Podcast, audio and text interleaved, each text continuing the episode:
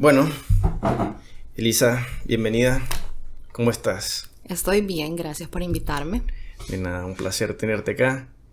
Anoche fuimos a un evento en La Pedagógica. Este, contanos quién organizó, este, todo el proceso de cómo, cómo recopilaron el, el libro, que de hecho ahí está, si lo querés enseñar en Aquí está. Muy bien, este, eh, el evento de ayer fue en la Universidad Pedagógica y fue una organización en conjunto, porque realmente hasta hoy nos dimos cuenta, pero Editorial La Chifurnia hizo pues la gestión. Pero aparentemente la departamental de Cortés hizo como la, su parte. Convocando a, a, varios colegios, digamos que vinimos 11 poetas, la colección es de 17 poetas. Vinimos 11 y entonces éramos uno por institución. Entonces, digamos que hoy se visitaron unas 11 instituciones. Ok. ¿Vos estuviste en, en, ¿Cuál estuviste? Estuve, se llama Centro Educativo Vicentino, creo. Es en el sector Medina, me dijeron. ¿Y fuiste vos o fueron los demás escritores? Fui yo, solamente yo. Entonces sí, fue una como convocatoria 20 estudiantes, como entre 16, 18 años. ¿Y recitaste también algún poema? Así es. Estuvimos leyendo y también eh, compartiendo, sobre todo como una charla, eh, y más que todo como incentivando, pues haciendo como un poco notorio el trabajo del arte, eh, sobre todo a, las, a los muchachos jóvenes. Yo creo que fue un poquito intencional tal vez ponerme a mí eh, con adolescentes por, por tal vez con el, digamos que no es una brecha tan, pues tan, tan predominante, pues es, es un par de años nomás, pero al mismo tiempo siento que fue bien, bien importante porque porque esos hipotes estaban callados, no decían nada. Pero después de escuchar el primer poema, ya, ya empezaron a hacer preguntas. y sobre todo el, ajá, y sobre todo el, el, pensamiento, eh, no sé, que me parece como un poquito primitivo sobre la poesía, porque muchas personas piensan que todavía la gente escribe como Quevedo o como Becker. Mm. Y yo les, pues, hicimos énfasis en que tiene que avanzar, ¿no? Y leímos un, un par de poemas ahí que no, no solo eran míos, sino también de, algunos otros poetas, ¿no? Que utilizan estos elementos como los hashtags o hablan acerca de la metadata en la poesía. Usan hashtags en poemas. Así es. Utilizar hashtag. Ajá. Y, bueno, de hecho el poema a quien leí es, es, un premio nacional de los confines. En su libro está el hashtag y fue como... Mm. Pasó por varios filtros antes de ser ganador, entonces me parece como, como un acercamiento bien interesante. La inclusión de, las redes sociales. Ajá, eh, algo que les hacía énfasis a los niños era esto, que, que pues no podemos quedarnos acá, tenemos que evolucionar. Sí. Quiera o no quiera, y les dije, no podemos comparar nuestra generación con la de nuestros padres. Porque yo sé que ustedes, tanto como yo tal vez, fuimos prácticamente criados por la televisión, de una manera u otra manera, y nuestros padres de alguna manera no lo aceptan, pero es la forma en la que, en la que fuimos criados. Entonces nuestra, nuestro punto de vista y nuestra perspectiva sobre, la, sobre lo que sea va, va a variar siempre según los, factores externos. Entonces sí fue algo muy, muy interesante. ¿Cuándo fue que te contactaron de la editorial? ¿Vos ya tenías contacto con la gente de, la editorial, no? Sí, sí. ¿Ya lo conocías? Ajá. Algunos? De hecho, el, el, único viaje que he hecho fuera del país por la poesía fue con ellos. Okay. Porque Ediciones Malpaso hizo una colección que se llamaba Bonus Track. Y eran cinco representantes de Honduras y cinco de El Salvador. Entonces vinieron ellos a Honduras y después fuimos nosotros. ¿A dónde viajaron? Al Salvador. El Salvador. Ajá. Ok. Sí, editorial La Chifurnia y sí fue algo maravilloso porque pudimos incluso ir a Planes de Renderos, que es donde, donde está la casa de Salarrué y ahorita está, eh, creo que bajo la administración del Ministerio de Cultura. Entonces, sí, ellos tienen un, no sé, tienen como este, esta facilidad, ¿no? Y fue muy bonito porque quienes hicieron todo el evento en ese, en ese lugar, fueron los niños. Ajá, entonces leyeron poesía y cantaron y fue una cuestión maravillosa. ¿Y cuándo fue que te contactaron para hacer lo del libro? Para... Fue en junio, como en junio, sí. Fue, y, no fue algo complicado, digamos, porque no, no era como que yo tenía que presentar obra inédita, sino que fue como una recopilación de toda la, la, lo mejor de tu poesía, lo que estaban solicitando. Entonces, tomé un poco, ¿no? De lo poco que tengo ya publicado, digamos, en plaquettes y sí, sí, aquí está. Resultó este libro, el título lo eligió la editorial. Enseñar otra vez si quieres, o préstamelo. Sí, quiero Flor Sonámbula, esto lo escogió el título del el editor, ¿no? Sí, yo creo que es a propósito de un, el fragmento de un poema que creo que tiene como ambas palabras. Una creo que precede a la otra, no sé si en ese orden. Pero sí me parece como, como bien intencional, la verdad. ¿Es de un poema tuyo la frase? No. ¿Flor sonámbula? O... Sí, es, creo que es sonámbula, algo así como la flor, es como un, un equivalente. Pero sí, creo que hizo el, el- lo combinó bien. ¿Y cuántos poemas hay acá? Fíjate que, bueno, en la parte de atrás están, son, creo que por todos son entre 15 y 20. seis. Ujú. Sí, no estoy segura. Hicimos una, bueno, sí, enviamos ya una muestra como de 25 poemas y ya la editorial decide cuántos publican. ¿Y en qué te inspiras cuando escribís? ¿De dónde viene tu poesía? Yo siempre repito esto de que las musas no existen, así No como dijo Nerval, las musas están muertas. Y hoy los muchachos me preguntaban como, cómo, la inspiración de dónde viene. Y definitivamente es, no sé, me parece importante recalcar que la, que la inspiración no, no necesita ser un factor externo. No tenés que irte a un lugar, pues a un monte como los tibetanos, a inspirarte. O sea, yo en mi cuarto puedo escribir. Y lo hago a manera de drenarme, de, de poder eh, crear imágenes que crean sentidos, imágenes que creen sentidos. No necesariamente eh, la imagen escrita tiene que ser literalmente como Sí, lo sí, dice, sino que que se sienta. Y el sentir es el que me, el que me motiva, pues lo, lo que se pueda llegar a entender. Una interpretación ¿Escribís cuando, sen- cuando sentís que, que tenés que escribir o es, o es como una práctica constante que llevas? Antes lo hacía eh, cuando sentía que tenía que escribir. Pero me parece que es más responsable escribir, escribir y escribir y escribir. No, no hay que publicar todo. Ni siquiera tenés que publicar uno tan solo de lo que escribís todos los días, pero, pero sí, como dicen, la práctica es el maestro. Y estar en constante lectura, no solamente de, pues, de la corriente en la que vos escribís y lo que te gusta, sino también como, cómo poder estructurar de una manera más, tal vez, no sé, más correcta y responsable el uso de la estructura, la gramática y todo lo demás. El uso de recursos literarios también me imagino que... es muy importante porque eh, hay- en muchísimos, muchísimos poemas puedes encontrar lugares comunes. Ujú. Y dijo un poeta por ahí que no tenés que hablar de la flor, sino que tenés que hacerla embellecer.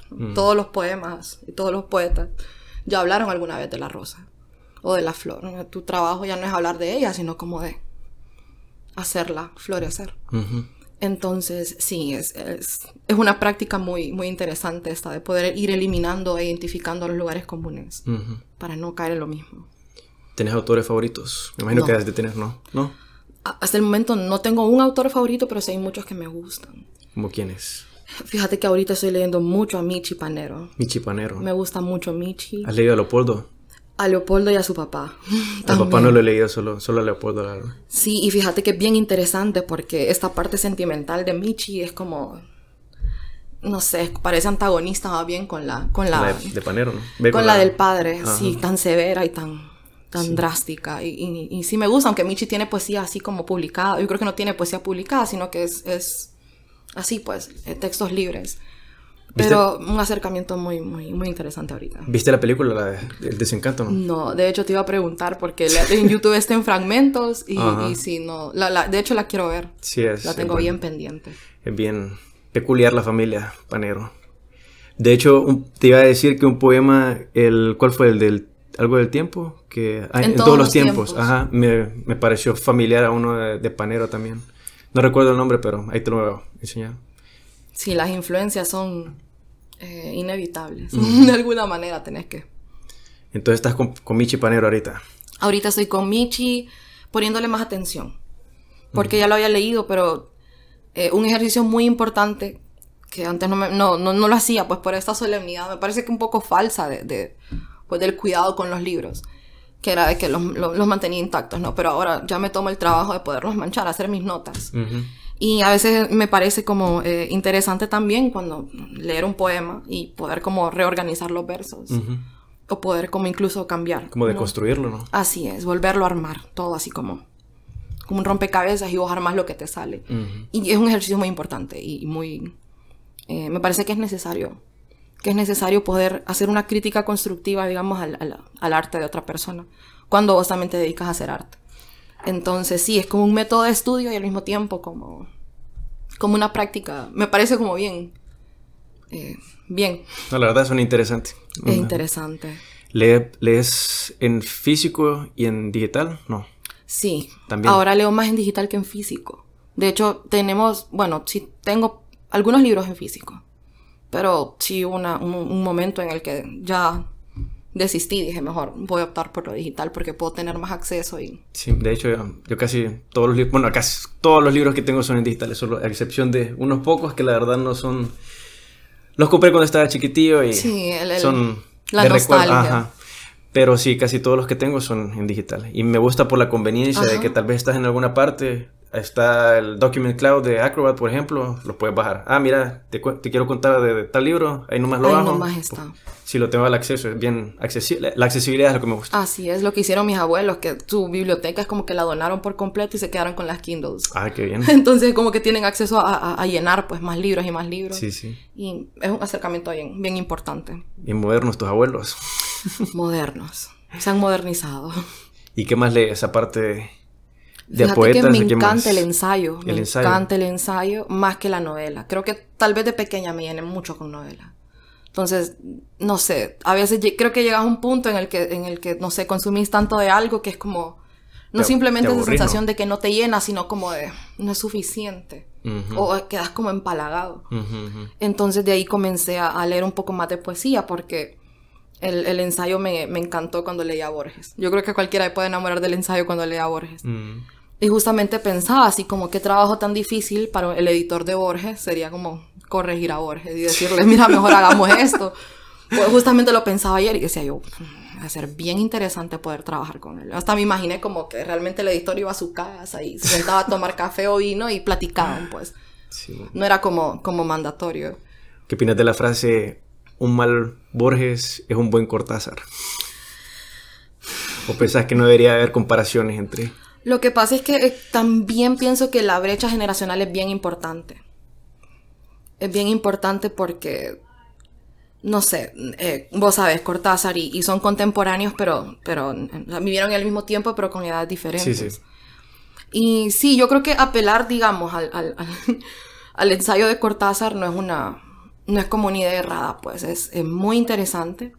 Eh, a mí me parece que Cortázar es mucho mejor cuentista, pero no desestimo su trabajo como, como ensayista, pero el problema es que, no sé, no quiero ser más papista que el Papa, pero es que ya tenemos a Borges. y no está mal, pero creo que me inclino, me inclino más como por la línea borgiana Ujú. porque es más, es más explícita y no solamente, es, no siento que sea un ensayo como, como tan estándar, sino que vos podés ir más allá, puedes pensar, ¿no? Te planteo una idea, pero vos terminás como 10 pasos más adelante, porque te condujo hacia eso. Entonces sí me, me parece muy interesante y Octavio Paz ya lo dijo, pues ya, ya hizo eh, algunas reseñas sobre Borges y eh, son muy importantes. ¿Y a tus contemporáneos de aquí de Honduras los lees? Sí, ¿Tenés varios amigos? Tengo escritores? amigos escritores y me gusta mucho su poesía porque, eh, pues, como te digo, ya, ya, ya utilizan recursos muy atrevidos. O sea, digamos que si, si ponemos a un poeta mayor, digamos, probablemente no se sienta cómodo. No se sienta cómodo leyendo que, no sé, el- un premio del año pasado, pues, de, de alguien de 27 años. Porque es totalmente diferente. E incluso tuve esa experiencia con mis abuelos. Porque la primera vez creo que leyeron mi plaquette o, la, o el primer libro de mi tío fue como, esta no es la poesía que nosotros vimos en la escuela, esto no rima y estéticamente está bien diferente. Entonces mi abuela me dice, ella es maestra de español, y me dijo así, que definitivamente creo que mi conclusión es, es más difícil escribir poesía ahorita que antes, porque antes tenías una línea, una estructura y tenías que seguir un verso y solo se trataba de ir contando. Pero ahora, eh, con este chiste tan común de que los poetas dicen algo y ponen enter, ¿no? para poder Ajá. hacer un poco más, utilizar estos, estos ejercicios como palíndromo, por ejemplo, eh, bueno, recursos muy, muy peculiares, digamos, comparados con la, con la poesía anterior. Pero yo soy creo que me considero una gran defensora de la poesía vanguardista, sobre todo porque es muy valiente. Te dieron un premio hace poco, ¿verdad? De, ¿O hace cuánto fue? Quedé finalista. Finalista. Finalista, en Los Confines el año pasado, con mi libro, bueno, el, libro que ahorita vamos a presentar con Ediciones Malpaso. ¿Cómo, se llama? Se llama Yo Eterna. Yo Eterna. Sí, es un libro cortísimo, lo hice el año pasado, en tres semanas. Creo que fue como el, esta necesidad, como, de, como decía Pizarnik, ¿no? de drenar y barrenar todo lo que, lo que sentido. Estábamos en la pandemia.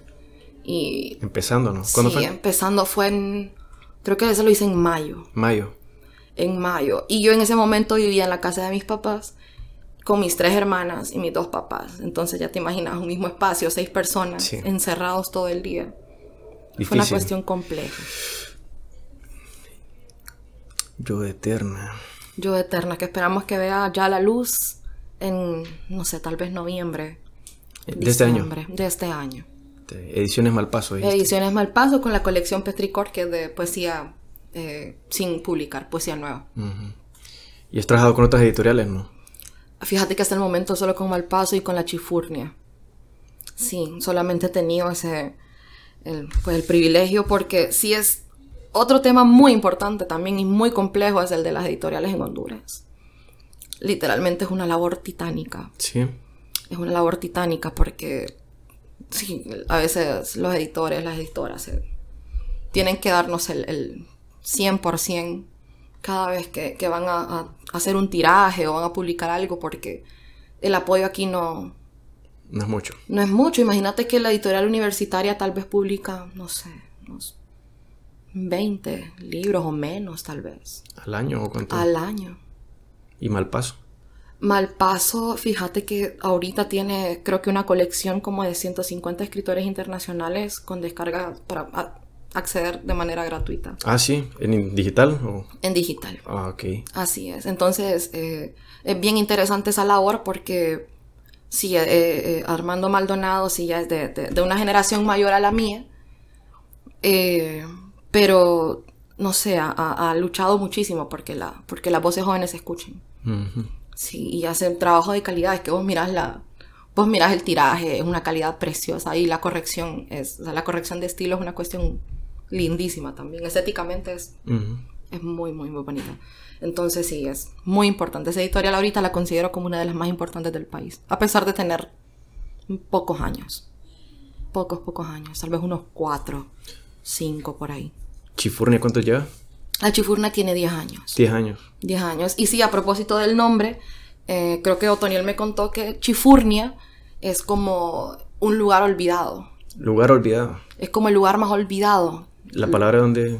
Chifurnia es como, disculpando mi francés, lo que en, aquí en Honduras sería pijalío. pijalío, ok. un metedero. Pero es hondureña la palabra, chifurnia, ¿o de dónde es? Del Salvador. Del Salvador. Y chifurnia es como, bueno, Otoniel decía, no hay rincón donde no pueda llegar la poesía. Entonces por eso le puso chifurnia. Sí, Otoniel prácticamente se dedica a esto y ha hecho también otra labor increíble porque es sumamente agotador. Y sobre todo pues no tener el apoyo, pues. Es un poco deprimente, no sé, pasaba que a veces en la Casa de la Cultura, para los eventos de poesía negaban, negaban las, instalaciones, negaban el audio. Pero llegabas y era como que había gente bailando reggaetón y una gran, es un gran carnaval, ¿no? Una actividad. Porque vendían, ¿no? ¿Por qué? Supongo yo que también tiene que ver con, con el gobierno. Ok. Con el gobierno, porque nosotros tenemos un alcalde que creo que este es su periodo no sé, creo que ahorita cumple 34 años de ser alcalde en Comayagua, o sea, no se va. Y se ha apoderado de todos los espacios culturales y llena siempre lo mismo. No digo que esté mal bailar, bailar danza, decir bombas, pero artísticamente no me parece que sea como un, punto tan impactante, pues. No creo que las personas lleguen y digan, wow, esta bomba me impactó, así como, como un poema, pues un cuento. Y sí ha sido han sido labores sumamente, sumamente agotadoras. Te lo digo porque he estado ahí. Y, sí es. Es agotador, pero es tan, tan gratificante. ¿Y en Tegucigalpa cómo está la situación? Fíjate que Tegucigalpa a mí me parece muy interesante porque aparte de que hay más espacios, hay más espacios para poder, pues para poder, no sé, compartir, para poder espacios que son icónicos, eh, también tiene voces riquísimas. Pues sí, también estos espacios, eh, Paradiso, por ejemplo, que es como, que es como una meca. Ese es el café, ¿no? El café, la librería Café y también tiene editorial. Ah, tiene editorial Tiene editorial que lo, maneja eh, Anarela, Anarela Vélez. Anarela. Sí, y entonces está el editorial de, Paradiso, este, está ese lugar que no ha cerrado contra, contra viento y marea todos estos años. ¿Hace cuánto abrieron? Mm, fíjate que no tengo la fecha exacta, pero yo sé que son más de 30 años. Uy, ya, bastante. Sí, mi mamá me cuenta que ella iba cuando era pequeña, hace mucho tiempo. Entonces, sí, el, poeta Rigoberto Paredes y la poeta Narela Vela han hecho una, una cuestión increíble también. Hay más espacios entonces en Tegucigalpa que en Comayagua. Sí, hay voces muy interesantes también. Me parece que. Me parece que para la poesía, porque digamos que si nos venimos para la costa norte, yo digo que la costa norte tiene madera para, para, la novela, para la narrativa. Y creo que está Mi Mala Palabra, que es una editorial de acá, si no estoy mal. Que están sacando, pues, creo que cuentos y novelas muy, muy interesantes. Un proyecto también muy interesante. Y sí, poéticamente, en la rama de la poesía sí es Tegucigalpa. Sí. En Tegucigalpa es, es, es más fuerte. ¿Y te veas con los escritores de allá? Eh, sí, porque me queda más cerca. Ah, sí, sí. ¿Vos, sos de Tegucigalpa, ¿no? Sí, nací en Tegu, vivo en Comayagua, pero estamos como en una hora, menos de una hora. Entonces, sí, antes, antes de la pandemia existía un lugar bellísimo que se llamaba Bocaloa, pero pues por cuestiones de... no se puede, no, no, es rentable tener un local cerrado. Y sí, la, la es gestora cultural y poeta Mayra Oyuela ha hecho también un trabajo fantástico, tratando de, pues, siempre de, poder hacer llegar el arte de alguna manera. Y siempre en espacio. Vos querías, digamos, tener un espacio en Bocalao y te decían, sí, vengan seis meses, ya estamos, ya estamos al tope todos los días que, que elaboramos. Entonces, sí, es una pérdida, la verdad, una pérdida grande, sí si no llegase a abrir, digamos. O si es que ya cerró definitivamente Boca Loba. Sí, bueno, estamos llegando Ya pasamos la marca de los 20 minutos. Este... No sé si quieres recitar un poema. Sí, puedo recitar un poema. Voy a, voy a elegir uno de, Porque aquí están de, de, de, las dos plaquettes, la que presenté las dos con mal paso que la primera es Carroña de la colección Bonus Track y la segunda, bueno, tiene nombre, pero es de la de la pues de este de este evento magnífico que hizo Malpaso el año pasado, que fue de juntar muchas muchas escritoras de varias generaciones y se llamaba Ciclónicas. Entonces también hizo un, tiraje de, de, plaquettes en digital para poder descargar y sí eran como varios días, de, varias generaciones. Fue, fue una experiencia muy, muy interesante. Entonces, sí, ahorita solo déjame nos vas a leer? Vamos a ver. Me gusta que hicieron este, este como de plaquet nueva, plaquet vieja. Vamos a ver. Quiero hacer algo, quiero leer algo de la nueva. Vamos a ver. Creo que voy a leer uno que se llama No en el mismo silencio. Lo voy a encontrar aquí. Yo sé que está por acá. Y sí, ese, ese se lo leía a los muchachos hoy porque, porque me hacían muchas preguntas interesantes, la verdad, sobre, sobre esta cuestión de, poder filtrar todo por medio de, la escritura y de cómo me había encontrado. Yo les dije, todavía no lo he hecho. todavía estoy en el proceso, pero sí puedo decirles que, pues que al final es, es, es una cuestión bien dicotómica.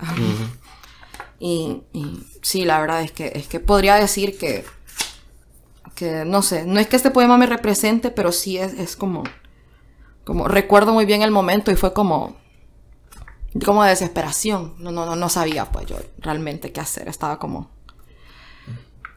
Pero sí, no en el mismo silencio. ¿Qué demonios soy? Un ser sintético a quien le basta volatilizar lo que hay en el núcleo de la palabra un instrumento antinatural que se desvanece ante la visión de un calor luminoso que reúne todos los rayos del sol y se niega a la realidad física de un poema. ¿Qué demonios soy? Un color infrahumano sometido a las más altas temperaturas de las letras, que canta la tristeza de lo que se concentra en un agujero. La sed, lo que se nos propone, eso soy. ningún encuentro. Ahora bien, por un minuto pienso cómo las palabras se desnudan en la imaginación, tener miedo a no existir, tener miedo a no nombrar, iluminar la memoria, esta memoria que es solo misterio. Hay umbrales y hay rostros. Los atisbos de este mundo parten de la sonámbula respuesta de una flor que se abre, come y bebe con el viento. Y creo que este es el poema de donde saca el título, por este último. Ok. Por este último verso. La flor que abre, come y bebe sí. Sonámbula. La sonámbula respuesta de una flor. Sí. Excelente. Pues nada, Elisa, gracias por, por venir a compartirnos de tu arte. ¿Y em, dónde pueden encontrar el libro? ¿Ya lo están sacando en...? Pues fíjate que todavía no, no, no sé dónde lo están vendiendo. Sé que se puede conseguir con Otoniel porque Otoniel está radicando aquí en Honduras ahora. Entonces, al menos en San Pedro Sula sí está como más accesible. Pero eh, no sé, voy a avisar. Sí, me avisas y lo ponemos ahí en la descripción para que la gente que esté interesada pues pueda tener acceso a él. Así es, porque están así, bueno, el, lanzamiento es a toda Centroamérica, entonces imagino que aquí tiene que, aquí tiene que, pues, que pasar. Está bien. Pero sí, muchísimas gracias. No, a vos, este, ¿algo más que quieras decirle a la gente? Un mensaje, últimas palabras. Eh, sí, los quiero exhortar. que no le tengan miedo al cambio. Tenemos que, avanzar, tenemos que evolucionar ya. No, no podemos seguir con. No podemos seguir con el canon. Porque es canon. Tenemos que aprender a criticar. aprender a no justificar solamente porque algo es canon. Y, y, sí, hay que, hay que, que, ir, pues, hay que, hay que avanzar, porque lo decía Asimov, no puedes no puedes decirle a la conciencia que probablemente viva 200 años después que se quede 200 años atrás. Cuando seamos tal vez, no sé, conciencias en una computadora. Entonces, eh, si no tengan miedo, no, no, no, no, nada de prejuicio cuando, cuando se presente una, una exposición literaria con, con, algunos elementos que no, pues que no sean los comunes, ¿no? Hay que estar abiertos a poder leer y escuchar y ver, pues, el nuevo paso del arte, la, transición a las nuevas generaciones. Bueno, pues gracias por venir otra vez y nos vemos hasta la próxima y vamos a seguir siendo, subiendo videitos en la plataforma. Nos vemos.